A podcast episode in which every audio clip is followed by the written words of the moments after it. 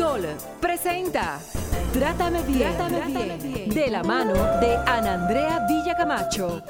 Trátame bien, trátame, bien, porque ya basta de silencios que duelen y matan. Trátame bien,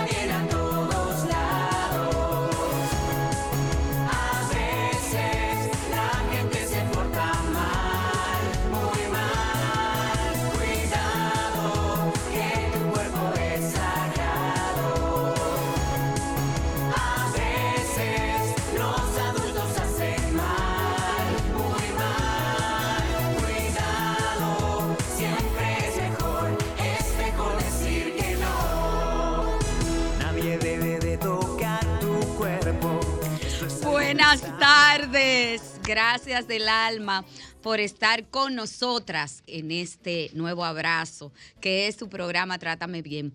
Soy Ana Andrea Villacamacho y estoy en Sol 106.5, la más interactiva.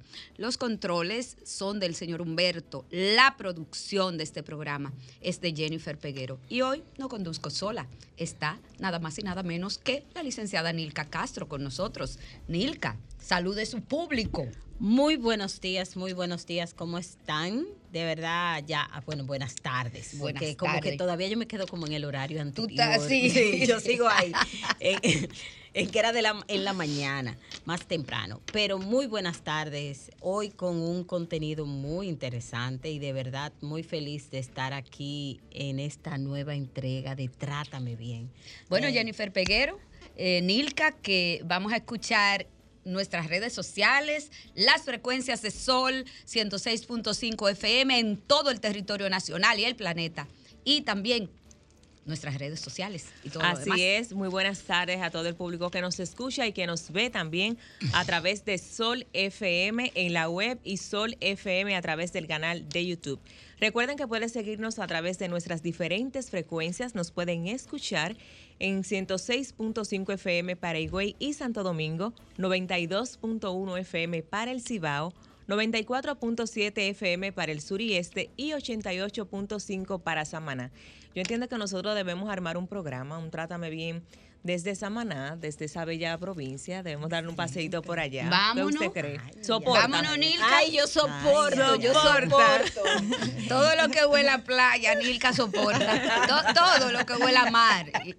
Y, ni se diga la productora de Trátame Bien. Exacto. Porque si la otra conductora de Trátame Bien le encanta la playa, imagínense en la productora. Esto es. Bueno, y en las redes la necesidad. sociales, en las redes sociales nos pueden seguir como Trátame Bien Radio, Andrea B. Camacho, Nilka.cc, una servidora Jen Peguero 30 y Sol FM. Ahí a través de esas diferentes redes sociales nosotras compartimos los contenidos luego que concluye el programa. Así que vamos con el tema de hoy, magistrada. Sí.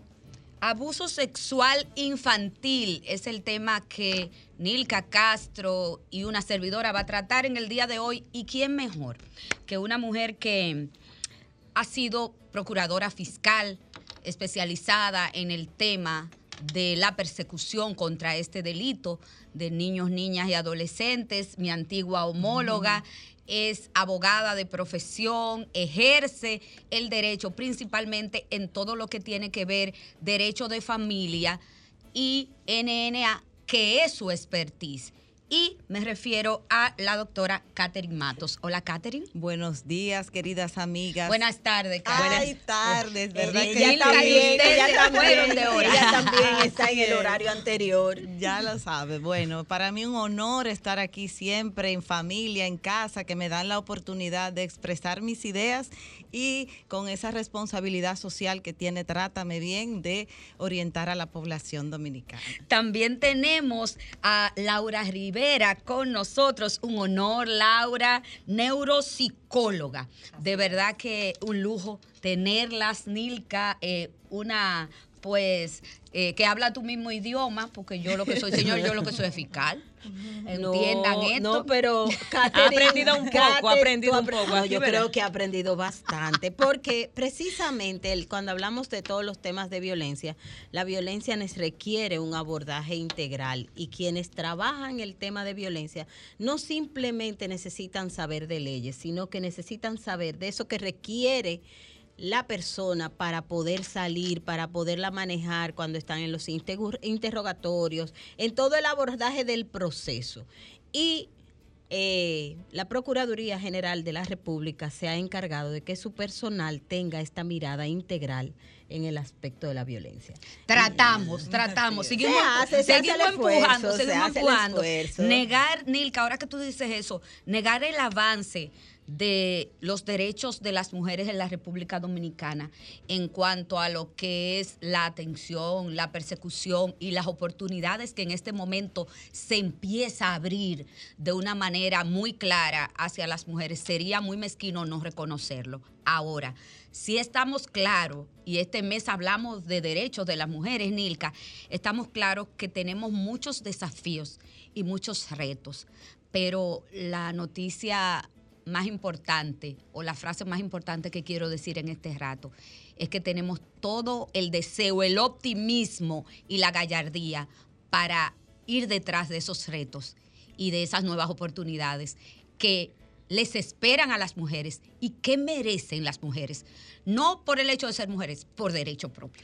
Claro, cada vez que hablamos de este 8 de marzo, el 8 de marzo siempre nos trae un balance de cómo está la situación, pero creo que cada vez más vamos creciendo y precisamente algo que lo demuestra es la presión social que hay hacia que estas temáticas sean resueltas, hacia que estas temáticas sean vistas desde otra perspectiva. Y eso, en este 8 de marzo, tenemos que reconocer que sí tenemos muchos desafíos aún por delante, pero sí también que tenemos muchas conquistas. Bueno, Chile, eh, el país de Chile le ha dado un ejemplo al mundo en esta toma de posesión donde la mayoría del gabinete que va a trabajar por el país lo componen mujeres y se habla por primera vez a la clara y a la franca de una gestión feminista en Chile. Señores, toda una revolución. Yo estoy impactada. Yo le dije a alguien, me quiero ir para Chile a De trabajar. 24, 14 mujeres en su gabinete Cla- y 10 claro que hombres. sí, claro que sí. Y sobre todo, ese contacto humano con la gente, eso de reunirse con los, las- los sectores vulnerables, eso de darle la primacía a una mujer y una primera dama feminista, tú supiste. Entonces, nos fuimos al tema. Catherine Matos, Laura Rivera, ¿a qué llamamos abuso sexual contra persona menor de edad? Bueno, voy a hacer el abordaje primero desde el aspecto legal.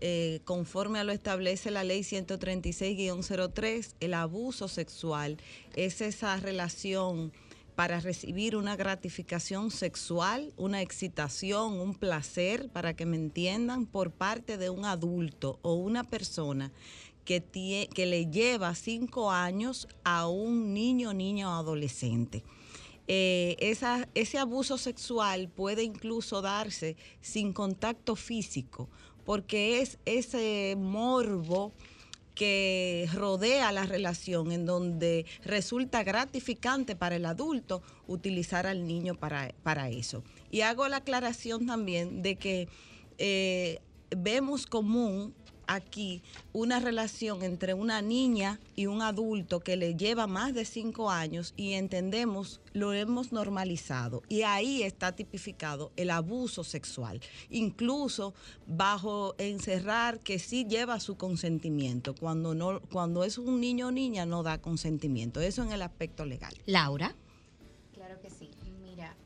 Abuso sexual o la negligencia que tenga cualquier connotación sexual hacia un niño, hacia un preadolescente o hacia un adolescente, se considera cualquier acto, ya sea físico, eh, la parte física puede involucrar cualquier tipo de toque físico por parte de la persona o invitar al niño a- o adolescente o preadolescente a hacer este toque por sí mismo con el objetivo de que una persona eh, adulta, de que una persona que tenga una edad considerable, eh, diferente a la de este niño preadolescente o adolescente, pueda obtener no solamente una gratificación sexual, sino un uso de este contenido que sea para negociación.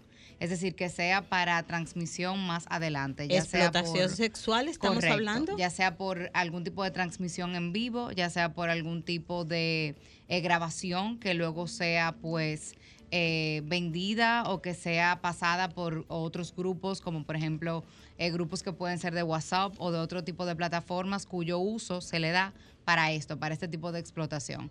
Pero hay otro tipo de, abuso sexual que es cuando tiene que ver con eh, la toma de fotografías, que es cuando tiene que ver con eh, pedirle eh, a este niño o a esta niña que haga cualquier conducta consigo misma que no necesariamente incluya a una tercera persona.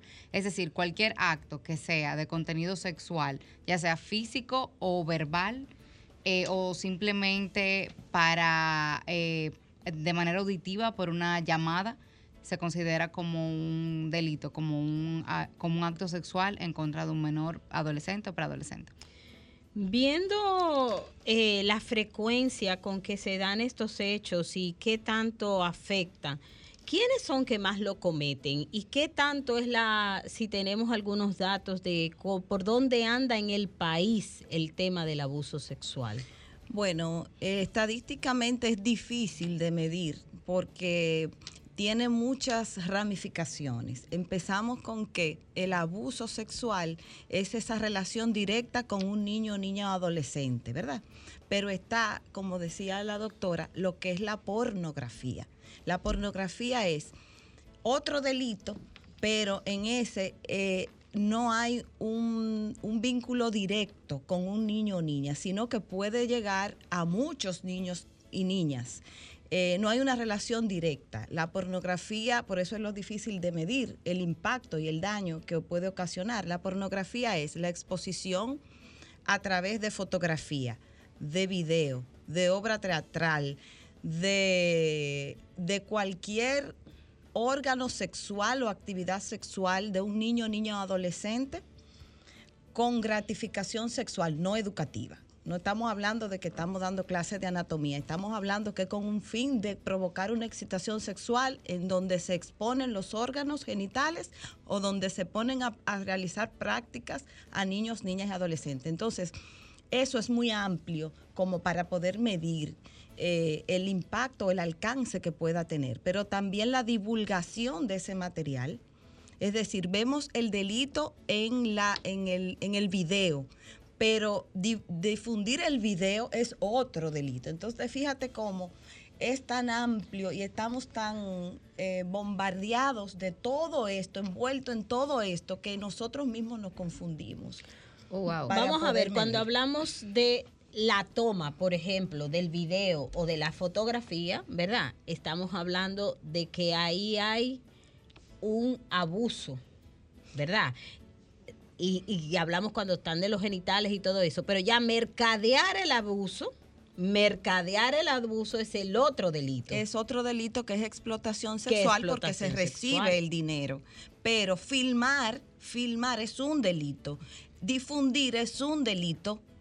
Y, y utilizar al niño o niña para explotarlo es un delito. Es pero al- algún, aún sea simulado, aunque no sean ellos y sean personas adultas disfrazadas, es un delito porque está haciendo la simulación de, de niño o niña y eso también se condena con sanciones que llegan hasta cinco años o a 10 años en los casos de la explotación sexual. Entonces, la cosa hay que llamarla por su nombre, porque es que aquí yo veo una mezcla de todo eh, muy frecuente y entendemos que solo es el delito que vemos en el video.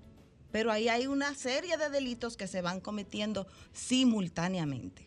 Bueno, miren señores, yo quiero dar un dato, quiero dar un dato a propósito de la intervención de Nilka. Y es que en las páginas de la Procuraduría General de la República tenemos que en el 2019 eh, se recibieron 6.000 cerca de 6.914 denuncias por abuso sexual. La mayoría seducciones a menores, a personas menores de, de edad o adolescentes, mejor dicho, para tipificarse la seducción. En el 2020, 5.200, alrededor de 5.251 denuncias por delito sexual. En el 2021 aumentó y estamos hablando casi de alrededor de 8.000 denuncias de abuso sexual. La mayoría con, de estas denuncias, en un ranqueo de 1, 2 y 3, 1, el porciento mayor son precisamente de seducciones adolescentes. Eso que tú dices a mí me trae eh, una estadística que estaba mi- mirando donde dice el país donde más abuso sexual se comete contra niños, niñas y adolescentes es en México que ocupa el primer, el primer nivel mundial. Y Oh, precisamente ellos decían que a raíz de la pandemia, que eso es otra cosa que hemos visto también con la violencia, como todas las violencias que se dan a nivel intrafamiliar, con la pandemia crecieron con la, con la pandemia aumentaron. Que la pandemia fue un elemento que contribuyó a que todos estos delitos se multiplicaran. Lo dijeron los organismos internacionales, Lo ya lo habían predicho los organismos Sí, internacionales. claro que sí. y, y- y hemos visto la realidad. Y la cantidad de denuncias, señores, desbordan a los años anteriores. Pero, pero por mucho, por pila, como dice mi hijo. Y tenemos que ver que todavía no tenemos la conciencia de denunciar, que estamos comenzando en esa conciencia. O sea que hay muchos casos que no se denuncian, lo que se llaman esas cifras ciegas, esas cifras que no tenemos, esas cifras que se quedan eh, que- y- y- desconocidas. Y, con relación a eso, el, eh, eh, evidentemente resaltar eh, que apenas hace meses que, que pudimos lograr la conquista de, de la prohibición del matrimonio infantil, que era, era la, la visa, la licencia para legalizar el abuso ah, contra niñas, niñas Sí, adolescentes. porque, porque antes si ocurría, eh, le daban un dinero a la familia. Si le me daban caso dinero a- contigo, ya si no me soy caso abusador. contigo. Bueno, hay inclusive hasta un artista, Nilka, que Laura y Katherine, que hizo eso. Y yo, y yo recuerdo que cuando pasó el hecho, yo vi las fotos y la adolescente feliz, la familia feliz y el artista quillao en la foto. Como, como que él sabe, como que lo obligaron. Y, y, eh, es una conquista, sí, de el derecho que tienen las niñas a vivir una vida libre de violencia. Pero Laura, Katherine, díganos, ¿quiénes son las personas que cometen mayormente este delito? ¿Cuáles son? ¿Está en la familia? ¿Está una persona lejos, un desconocido? ¿Cuáles son las personas que son los perpetradores, como me pone mi productor aquí, de este tipo de abuso contra personas menores de edad? Claro que sí, mira, en primera instancia se da mucho que pasa de manera intrafamiliar, es decir, que un adulto en casa, ya sea papá, ya sea un padrastro, ya sea un tío, pues encuentra un espacio de vulnerabilidad e inicia este tipo de intercambio, ya sea con un niño, con un, con un adolescente, con una niña, pero también se da muchas veces que puede pasar sin el conocimiento de papá y mamá. Y aquí las plataformas virtuales entiendo que juegan un papel importante. Por ejemplo, yo he visto casos donde a través de alguna plataforma de juego, un adulto se hace pasar por un niño y a través de una interacción de juego, pues inicia algún tipo de contacto que en primera instancia el niño o el adolescente entiende que es totalmente eh, lúdico, totalmente de juego. Incluso muchas veces se entiende que está hablando con un niño de su misma edad o una niña de su misma edad. Y por aquí se puede dar el intercambio de números telefónicos o eh, la invitación a otras plataformas donde ya entonces inicia un tipo de contacto que no es de juego y se puede dar entonces lo que viene siendo una- un abuso sexual o una llamada eh, que no necesariamente tenga un contacto físico, pero que también es considerada como un abuso sexual, pero esto puede ser el canal para otro tipo de contacto, que La ya puede ser incluso presencial. Las características de ese abusador o perpetrador. eh, Mira, se me eriza la piel con Sí. eso que acaba de decir Laura, porque precisamente yo sí. tengo un niño de 10 años y él me dice que tiene unos juegos precisamente en el celular que él conoce, él hace amigos a través de esas plataformas. Yo, pero ¿cómo así? Di que amigos virtuales y que a veces se ven en cámara o juegos, son una locura. Y mira, de verdad. Por, por e- por eso puede quise darse hacer la incluso en pregunta. otros países, o sea, no necesariamente tiene que ser... Exacto. Y también ese perpetrador puede ser hasta un preso de la victoria. Claro. Claro, Gracias. Cuando se da ¿Cuál- en, en la casa, muchas veces pasa de manera eh, interna que ya está normalizado en la familia. Entonces, la las características de, de esta situación puede incluso incluir que mamá esté consciente que esto está sucediendo o otras personas de la familia esté conscientes de que esto está sucediendo y es como un secreto interno. Y se comienzan a dar incluso acciones donde ellos salen de casa en horarios específicos de una manera inconsciente, pero consciente, porque tiene esta intención y eh, se tolera que esto se dé, pero tiene mucho que ver con que muchas veces esta persona que abusa, eh, que está cometiendo esta negligencia, sin esto ser justificado, pero ya se va dando una dinámica familiar donde esto está totalmente normalizado. Entonces, obviamente, eh, esta persona eh, puede ser una persona agresiva, puede ser eh, una persona que hace uso de un, de un autoritarismo que es totalmente no saludable, donde se genera un clima de tensión, donde se genera un clima de miedo.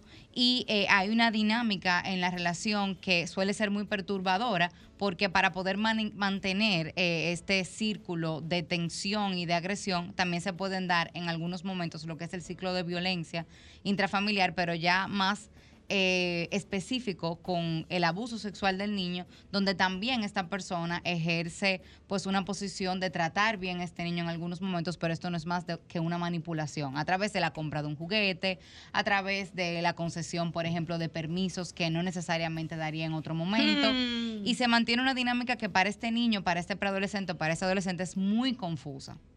Eh, tomando ahora lo que dice Laura y viendo cómo, cómo se comporta la violencia, que la violencia tiene, eh, en la violencia sexual infantil se usa mucho el método de la seducción más que el ejercicio de la fuerza.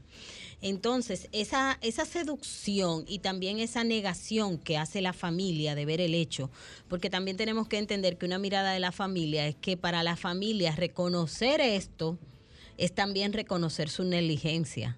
Reconocer esto es también reconocer el que, el que en algún momento tal vez yo me descuidé. Y eso duele. Eso duele. Y la familia muchas veces no quiere enfrentar este dolor. Y es una, nos negamos a ver lo que nos duele.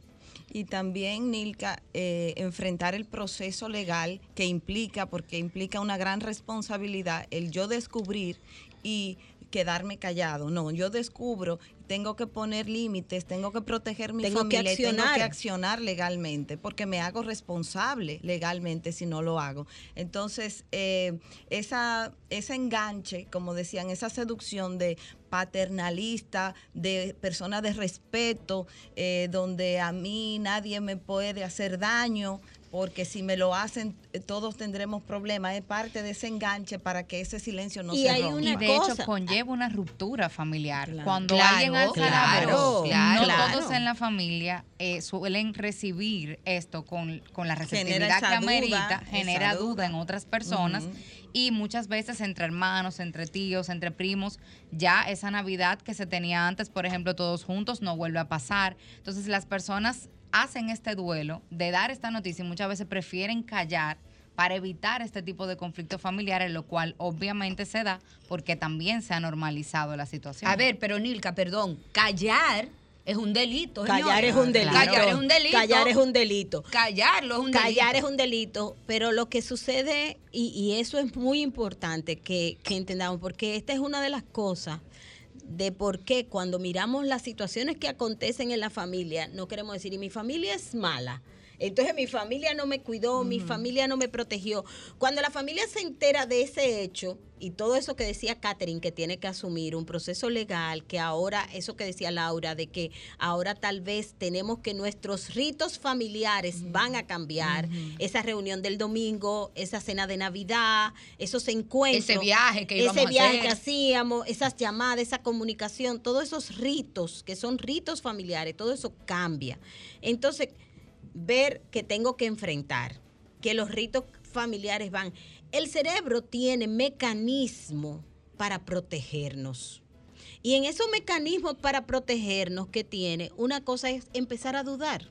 ¿Será esto verdad? ¿Estaré yo viendo fantasmas? Eh, pero mira esto, esta persona lo quiere mucho, en cierto momento lo trata bien, el niño o la niña se acerca, entonces empieza eh, todo eso, ese cerebro a buscar ajustar esa nueva información y cómo ajustarla sin que eso le genere un desajuste emocional. Es, tan importante eso que dices, Nilka, porque precisamente el hogar, que tiene que ser el espacio más seguro y la responsabilidad que tenemos los padres de asumir esa responsabilidad, de alzar la voz en protección de nuestros niños, se ve eh, frustrada precisamente por todos esos temores. Entonces, algo muy importante es mejorar el sistema que tenemos para que esos niños y niñas puedan de manera directa ejercer el derecho que tienen de denunciar. Porque delegar en el adulto que denuncie mi problema me hace también terrible salir de esa situación. Entonces, un sistema, aspiramos a que el sistema permita, niño o niña, acércate tú directamente a cualquier autoridad y no te van a pedir ven con papá y mamá, no deben pedirlo, no venga con ningún adulto, porque el sistema tiene que estar hecho para protegerte a ti de manera directa, de cualquier adulto, incluyendo tus padres. Me encanta Ay. eso porque eso es precisamente esa garantía que necesitan nuestros niños, nuestras niñas, para poder ello y para que tengamos la ciudadanía una visión de ello verdaderamente como una persona con derecho, no como una persona que es menos. Que tiene- Por se eso toma en no cuenta su opinión de manera personas directa. menores, porque ellos no son menos. Claro. Decimos personas menores de edad, porque lo que son es menores de edad, Y, pero eh, no son menos en las garantías de derecho que requieren para su ejercicio. Así es. Miren, miren algo. eh, en estos días, la magistrada Rita Durán, directora de la línea Vida, me Mi comentó, amiga. sí, Y amiga mía. Ay, Bueno, tenemos pues que juntarnos. me comentó la magistrada Rita que a línea Vida, la línea el centro de contacto que tiene la Procuraduría General de la República, que es 809 200 1202 809 200 1202 están llamando niños a denunciar. Excelente. Digo, bueno, me encanta. bravo. Me encanta. Y Claro. esa idea, me acaban de dar una idea, me puse en creatividad. Debemos, sí, debemos de fomentar y decirle a los niños a través de nuestras redes sociales que tienen que denunciar, que tienen derecho a denunciar, que no necesariamente tiene que ir, como dice Catherine, el papá a denunciar, sino que, y, y yo recuerdo, antes de irme a la pausa, recuerdo una adolescente que una vez llegó a la Rómulo, era hace una vez cuando yo estaba allá, y dijo, vengo a denunciar un abuso sexual que el padre ejercía sobre ella, lo que se traduce jurídicamente como un incesto, como el delito de incesto. Entonces, eh, me voy con esa reflexión, eh, no sin antes decirles, miren que hoy está de cumpleaños, hoy yo cumplo años. De ella Hoy cumple te- años, Grabe esto, ella se inauguró, esto, ella se inauguró hoy. Grabe esto, Jen. Bueno, hoy, hoy, eh, Un día como hoy. En la En la historia. Gracias, Nilka. Tú siempre me sacas de apuro, machuca. Un día como hoy, 12 de marzo, hace 26 años, llegó a este mundo un chico llamado Julio César Valentín, hijo mío. mío de mi propiedad. Está de fondo Imagine, su canción favorita de John Lennon.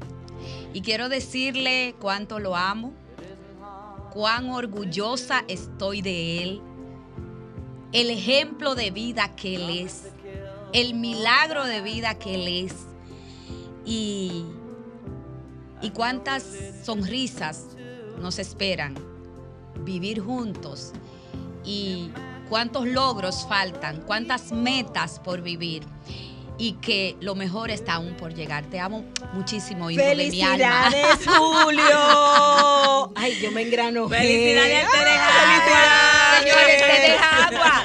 Síganlo en las redes sociales para que gocen. Arroba te deja agua. Está de cumpleaños. Felicítenlo. Me voy a comerciales. I hope someday you'll join us and the world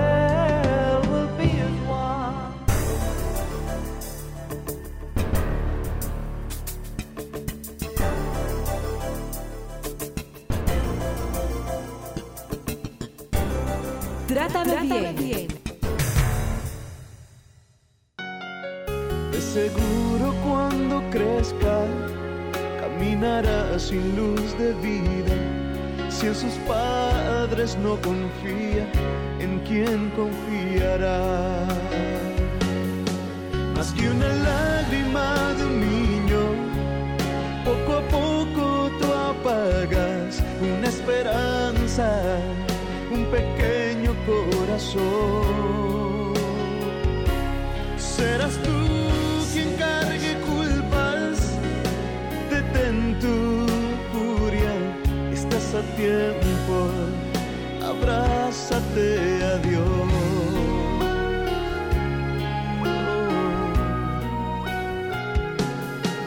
Si le dices que no sirve, que nació por un... Comunícate 809-540-1065. 1-809-200-1065 desde el interior sin cargos. 1-833-610-1065 desde los Estados Unidos. Sol 106.5, la más interactiva. Turbio, hubo un disturbio. Señores, hubo un disturbio aquí. Andrea, tranquila. Sí, hubo un disturbio aquí en el No aire. vamos a decir, no vamos en a el decir, aire. no vamos a decir. En el aire. Pero yo quiero hacer una historia breve y ver qué les parece a ustedes. Una señora que trabaja como conserje en una compañía se acerca a mí y me dice, mi hija de 15 años está embarazada de un señor de 35 años. Yo le estoy rogando a él que mantenga a la niña. Le estoy rogando. Vivo detrás de él, mendigándole. Y él me dice que le busque un pai a ese muchacho que él no estuvo por ahí. Que no es de él. Entonces, yo tuve que explicarle, Nilka, Jen, Catherine, Laura, a esa señora cuáles eran sus derechos. Que eso que ese señor había hecho era un delito y que eso se denunciaba. Y está interpuesta ya la denuncia.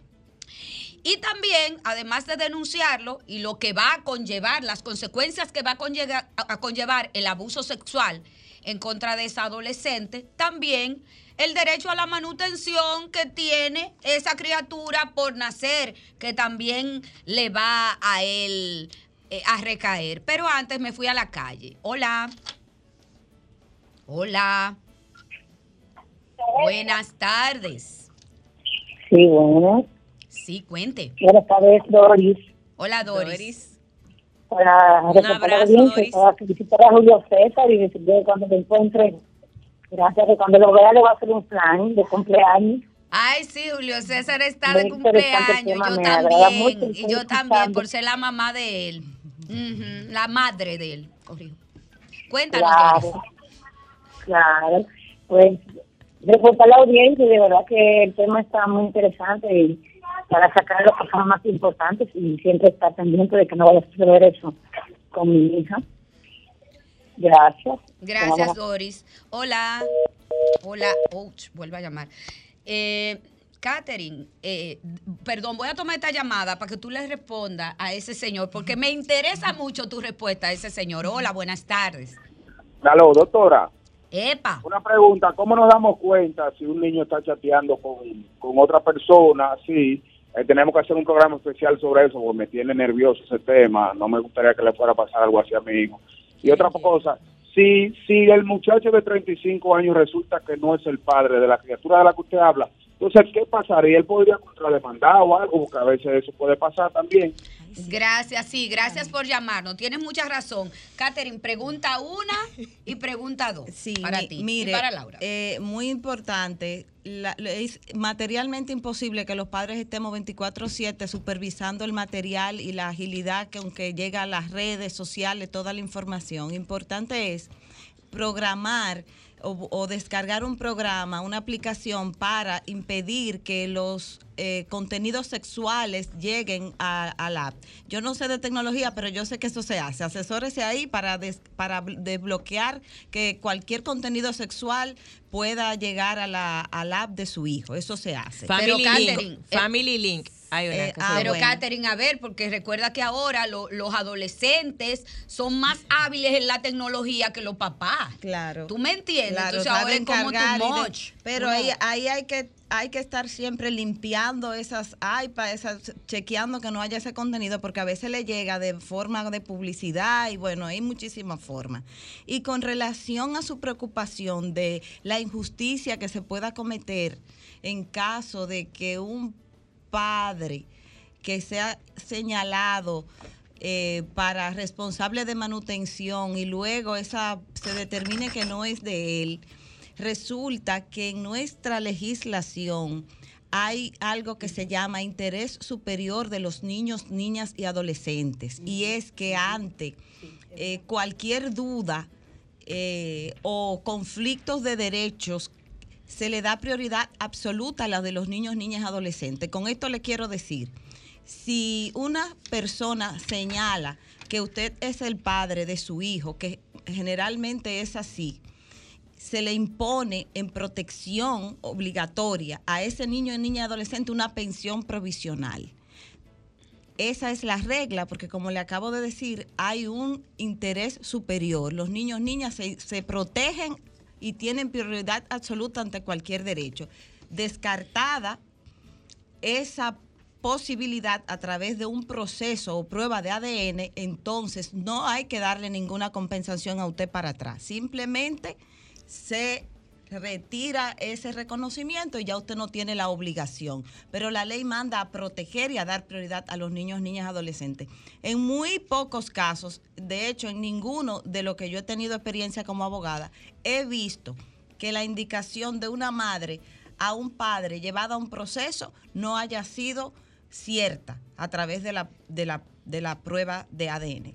Es muy difícil que eso ocurra. No digo que no pueda ocurrir, pero es muy difícil que ocurra. En el caso que Ana Andrea señala, yo le conté tres delitos a ese señor. Yo le conté Tíraselo, abuso tíraselo. sexual, que Ajá. es hasta cinco años.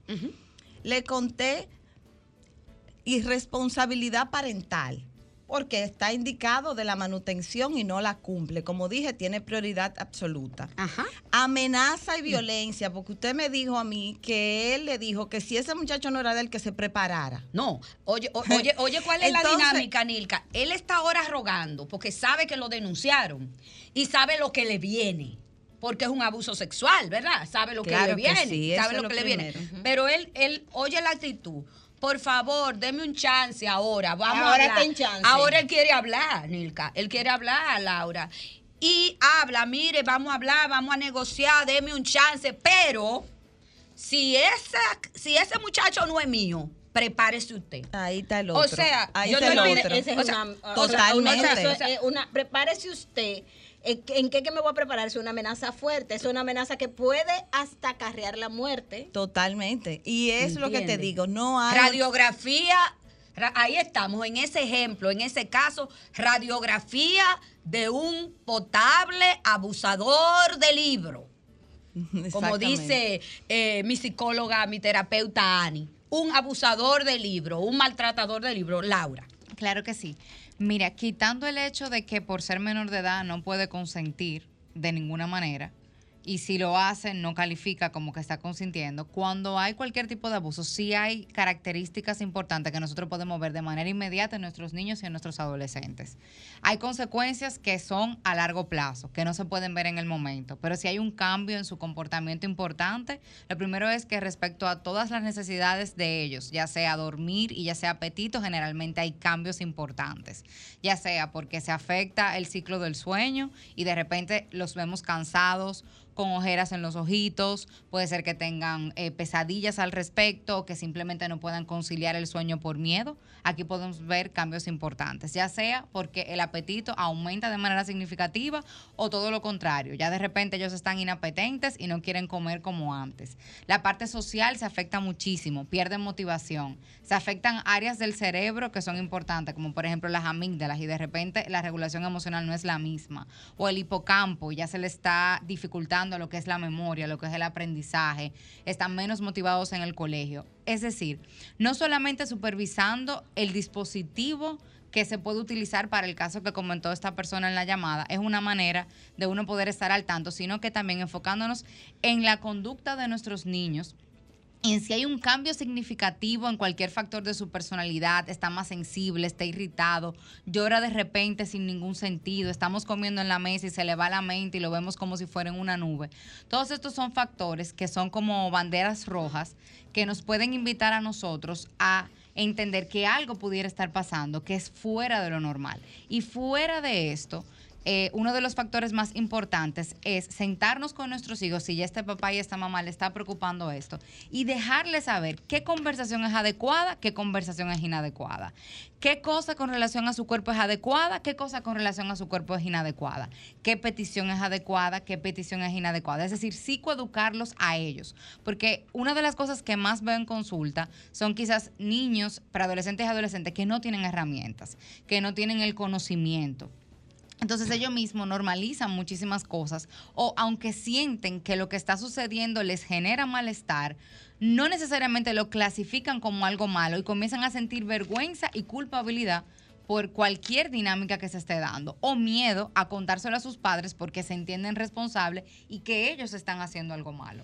Entonces este factor es muy importante tomarlo en cuenta porque si este papá tiene esta preocupación, al menos esta parte de supervisar, de ver el comportamiento de su niño, fuera de lo que comentaron de tener dispositivos de control, que eso es importante también, pero también le va a dar tranquilidad y paz a este papá tener esta conversación en casa de psicoeducar a este niño o a este adolescente. Quiero también, tomando el comentario de Laura, hacerle a los padres la acotación que si ven algunos de estos cambios, no necesariamente eso quiere decir que está viviendo un abuso sexual. Así es. Pudiera estar viviendo otra situación adversa, como por ejemplo bullying en la escuela, que también genera estos cambios, porque son los patrones violentos que generan estos cambios. Ahora, no necesariamente es el abuso sexual. Y digo esto para que muchas personas que nos están escuchando, que pueda decir, ay, pero mi hijo ha, ha mostrado cambios. Y ahora, dice, y ahora me lo abusaron sexualmente. No necesariamente. Y esto es muy importante porque sí, la manera de ver las situaciones que le están pasando a nuestros hijos e hijas es observar sus cambios, porque sus cambios es la manera que tiene a veces de expresarnos la situación por la que va pasando, porque tal vez a vez, tal vez está la persona lo ha chantajeado, tal vez porque cuando se vive bullying también hay chantaje. Claro. Eh, cuando eh, con el abuso sexual también hay chantaje. ¿Entiendes? Entonces, pudiera ser que sea otra situación que presente. Y esto, todos estos cambios es lo que se recoge como las eh, los factores de experiencias adversas, que hay muchos estudios de que, que definen lo que puede pasar a través, eso que decía Laura, en el corto plazo, pero eso incide mucho más en el largo plazo. Ahí vemos después cómo la persona tiene problemas para en lo laboral, eh, en sus relaciones, en lo económico, cómo puede tener depresión, cómo puede tener enfermedades como enfermedades hepáticas, enfermedades pulmonares, enfermedades gástricas, el consumo de alcohol, el consumo de sustancias Estrés como droga. Eh, eh, eh, sí, pero el, el- el- aparte de las dinámicas emocionales, Sí, la física, los efectos los físicos. efectos físicos que puede dar, también enfermedades de transmisión sexual, eh, eh, conductas promiscuas en cuanto al manejo de su sexualidad. Todas esas distorsiones entran cuando un niño o una niña eh, vive experiencias adversas, como la negligencia en la familia, como el abuso sexual, como el bullying en la escuela. Todo eso en grado también va a depender del grado, de la intensidad. Hay una serie de factores que hay que evaluar para poder mirar estas situaciones. Pero eso sí es un buen indicador si miramos cambios. Chicas, eh, vimos en esto desde ayer, me han etiquetado 30 personas, un video donde una profesora está tratando de explicar cómo poner, cómo se pone un adolescente un preservativo. Sí. Me chocó el video.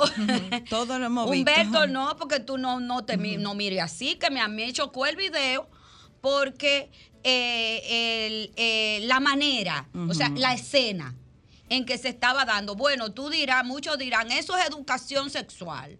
Y hay que educar sexualmente a los muchachos para que todo el tema de las relaciones sexuales a edad temprana y deben de cuidarse y no sé qué. Pero, ¿qué ustedes vieron en ese video? Legalmente. Legalmente, Le sí, entro, le- le entro. entra, legal- entra. No puedo legal. opinar porque no he visto el video. Bueno, No, no, pues yo el te voy a video- enseñar el video esa joya, muestra- esa perla. El video muestra una maestra en un aula eh, donde toma un objeto y simula que es el pene para colocarle el preservativo, pero toma como modelo uno de los estudiantes, lo, lo- lo para al centro del salón y, y lo utiliza él para, para mostrar cómo es. Entonces, en esa escena, evidentemente, aunque es con un fin educativo, porque ella está Supuestamente, dentro de supuestamente. un aula, la forma en la que ella lo hace provoca una excitación al niño. Eh, y, eh, y una, y, una, y una vulneración a su integridad. Porque eh, lo está exponiendo sexualmente dentro de un salón de aula. Entonces ahí hay, hay una indelicadeza más que un delito per se, porque el niño no fue con el fin, pero logró una excitación en él. Y la vergüenza que se ve. el daño, Eh, el, daño, la vergüenza, el miedo, la vergüenza, la culpa la también. forma en la que ella lo hace no es la indicada. Ahora, el delito está, además de ese daño y esa perturbación, en la difusión masiva. De No, ese no. video No, señores. a través de las redes. Señores, ¿a dónde hemos llegado? ¿A dónde hemos llegado nosotros como sociedad? Ese entonces, ¿quién está mal? viral. Espe- Ok, entonces vamos a ver. Como, como si tuviéramos en nuestro tiempo de antes, imputando objetivamente la culpabilidad. ¿Dónde está el problema? En la profesora. Evidentemente. Oiga, oiga, profesora, usted, profesora, le tengo una noticia. No, así no. Así. Profesora, así no se enseña educación sexual. Vuelva a estudiar, que así no se enseña educación sexual. Los que están difundiendo el video. Todos son cómplices del Todos delito, son cómplices de la mala actuación de esa profesora. Lo digo responsablemente yo, Ana Andrea Villa Camacho. Usted actuó mal. Así no se educa. Vuelve a estudiar, que así no se educa. Entonces, Yo quiero intervenir y quiero decir, puede Sí, porque ser que- cogí pique. Eh, eh, No, sí, sí, ya lo sí, veo, el ya lo daño- veo. el Miren, daño tenemos que terrible. entender, y yo me voy en una cosa, puede ser que la profesora no tenga la didáctica ni los métodos eh, No, no la tiene. espérese, porque una manera de enseñar es el aprendizaje experiencial. ¿Entiendes? Entonces puede ser muy bien el tema de que también tenemos que ver cuál es el proceso previo que se ha traído en ese proceso de educación. ¿Entiendes? Para ver, para poder juzgar ese hecho, porque lo estamos juzgando el hecho simplemente sin La actua- todo. la actuación de la actuación, maestra, entonces, la actuación de la vulnera la integridad ahora, del niño o ¿dónde niña se adolescente vulnera? en una ¿Dónde aula? yo estoy de acuerdo que vulnera? En haber elegido al Claro, niño, en haber grabado al niño. Y que probablemente está teniendo consecuencias posteriores a eso. No Claro. que el grupo lo haya dejado Hola. ahí. Claro, el bullying, hola. el bullying Claro. que se deriva de eso. Claro. Para- Sí, cuenta. Bueno, yo realmente con relación al video, eh, no estoy de acuerdo con ustedes dicen que utilizó un joven, pero la intención estuvo en, en mostrar y enseñar. O sea que tampoco tenemos que poner histérico como está la conductora, que le va a dar una vaina Andrea, ahí. no, como está, no, la conductora no, Ana Andrea, sí, histérica y con pique, porque no debió ser. Hola. Hola. Hola, amor de es Doña María. Doña María, ¿cómo pero, está? pero doña María, ¿Cuánto ¿dónde estaba tiempo? usted? ¿Dónde estaba usted, doña María? En mi casa, estoy muy quebrantadita. Fui hasta la emisora a verte. Mi hija me llevó porque era desesperada que estaba por verte, por hablar contigo, por darte un abrazo. Dime. La- bueno, pues yo me voy a comunicar con usted, que yo tengo su teléfono para que eso se materialice, doña María. Que Dios te oiga antes de que me vaya para el cielo, mi amor. No, usted no se me va, yo la voy a llamar, le mando un abrazo. Hola. Hola. Eh, bueno, yo estoy de acuerdo con la educación sexual. En ese caso, eh, ella no puso que grabaran, sino fueron los estudiantes que lo hicieron. Eh, aún así, no lo veo muy bien. Ahora, la idea de la educación sexual es que las niñas y niños que están teniendo relaciones sexuales ya aprendan a protegerse y no tener un embarazo o adquirir una enfermedad. Y no, de paso, incentivar a las que están, a las que no están en eso a hacerlo. Hasta ahí yo estoy de acuerdo. Muchísimas gracias. Hola. Aló. Hola, buenas tardes. Hola, buenas tardes. ¿Cómo están, señoras jóvenes? Gracias, bien, Eh, muy bien mire, estamos. Le voy a decir dos problemitas. Esta profesora se pasó ahí. ¿Aló? Sí.